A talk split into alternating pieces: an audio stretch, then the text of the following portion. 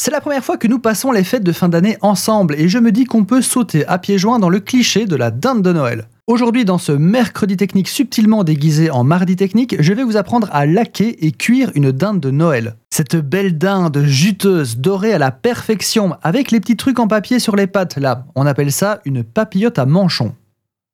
On a évidemment en tête les anciennes façons de cuire une dinde au four. Quand j'ai démarré, on disait qu'il fallait 45 minutes par kilo. Puis j'ai entendu 18 minutes par livre. Et je vais sûrement contrarier certaines croyances. Ces indications ont l'honneur d'avoir existé, mais c'est complètement désuet à l'époque actuelle du thermomètre à sonde et de la cuisson sous vide. Néanmoins, ça reste une belle base pour débuter, car cela ne nécessite qu'un four et une horloge. Mes conseils d'amis, achetez un thermomètre à sonde, vous allez booster votre cuisine en un clin d'œil. Je vous expliquerai dans un prochain épisode comment s'en servir.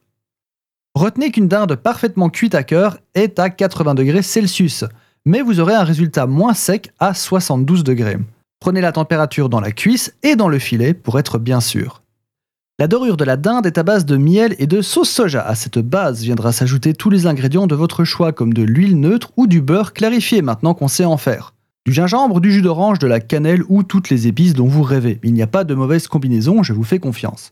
Faites juste attention à ne pas la brûler et pour ça, nous allons parler température. Le vrai truc est de gérer la cuisson. Certaines recettes vont parler de 210 degrés centigrades, d'autres de 170. D'autres commencent à 180 et finissent à 230, ou exactement l'inverse. En vérité, je vous le dis, j'ai tendance à cuire mes volailles vers les 140 degrés pour ne pas stresser la viande. La cuisson sera plus longue, mais vous aurez moins de chances de sécher la viande ou de brûler le laquage. Le petit secret est de la laisser reposer hors du feu et couverte une demi-douzaine de minutes avant de la présenter.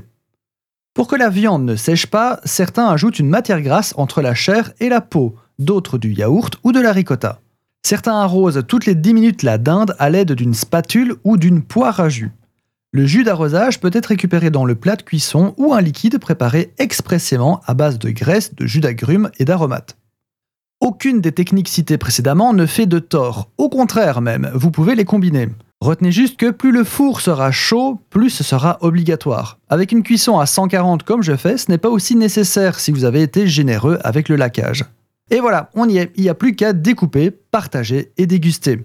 N'hésitez pas à envoyer cet épisode aux personnes qui vont vous recevoir, vous me remercierez plus tard.